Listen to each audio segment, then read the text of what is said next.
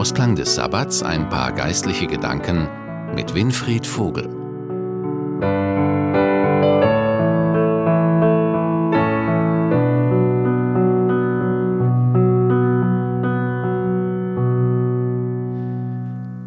Willkommen zu einer kurzen Besinnung am Ende des Sabbats und am Beginn einer neuen Arbeitswoche.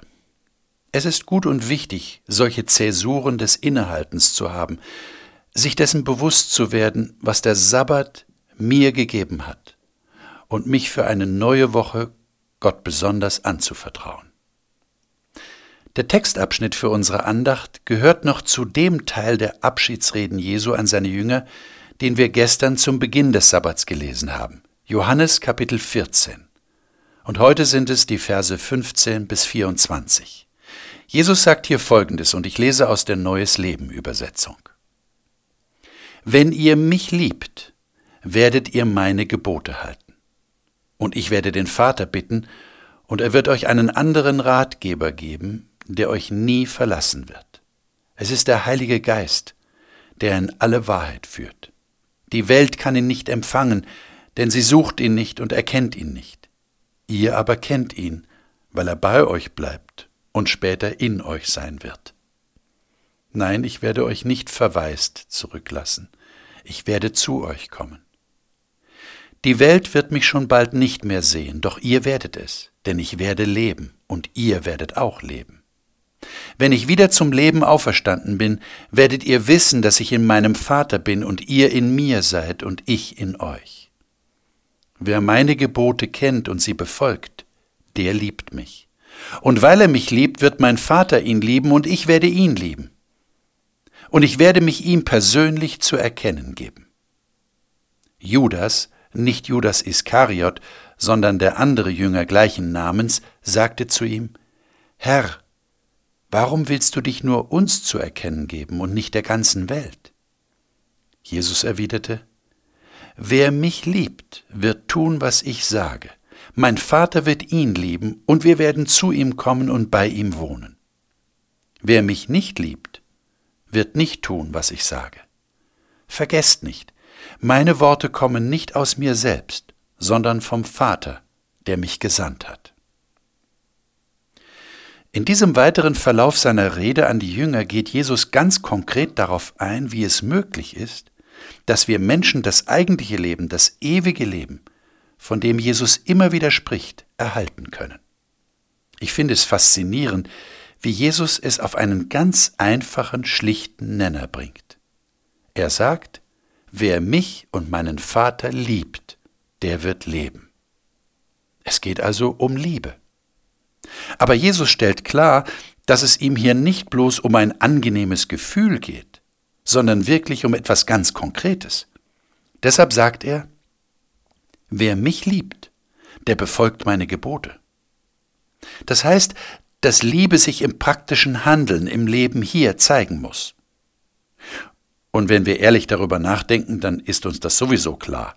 Liebe ist etwas sehr Aktives. Liebe ist Aktion. Im praktischen Leben erweist sich, ob jemand liebt. Man kann ja viel behaupten, wenn der Tag lang ist. Ich liebe dich, sagte ein Mann zu seiner Frau. Und wenn er das wirklich ehrlich meint, dann wird er das ganz praktisch beweisen.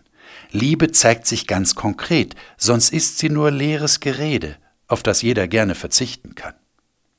Und wer jetzt behauptet, ah, siehst du, man muss also etwas tun, um in den Himmel zu kommen, der offenbart an der Stelle nur, dass er Jesus überhaupt nicht verstanden hat.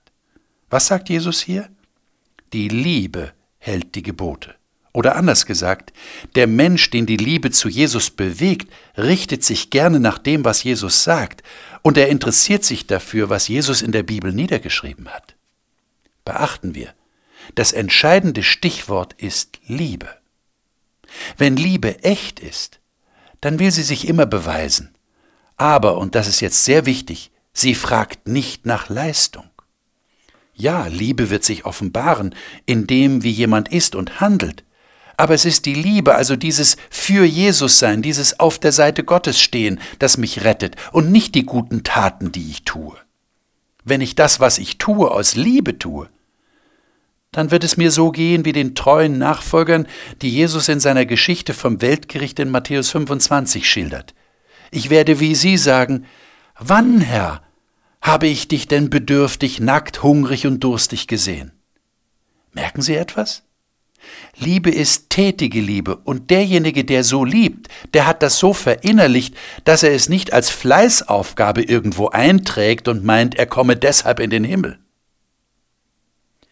Für die kommende Woche wünsche ich Ihnen, dass Sie Jesus immer mehr lieben lernen und spüren, wie Sie geliebt werden von Gott und von Jesus. Jesus schließt diesen Teil seiner Abschiedsrede mit einem Vers, den ich noch nicht gelesen habe.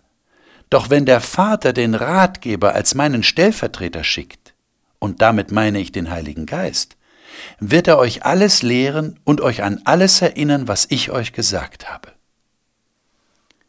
Dieser Heilige Geist wird uns also helfen, dass wir auch in der kommenden Woche nicht vergessen, dass wir Geliebte Gottes sind und dass wir Jesus lieben dürfen, indem wir das ernst nehmen, was er gesagt hat. In diesem Sinn wünsche ich Ihnen eine gesegnete Woche. Ihr Winfried Vogel.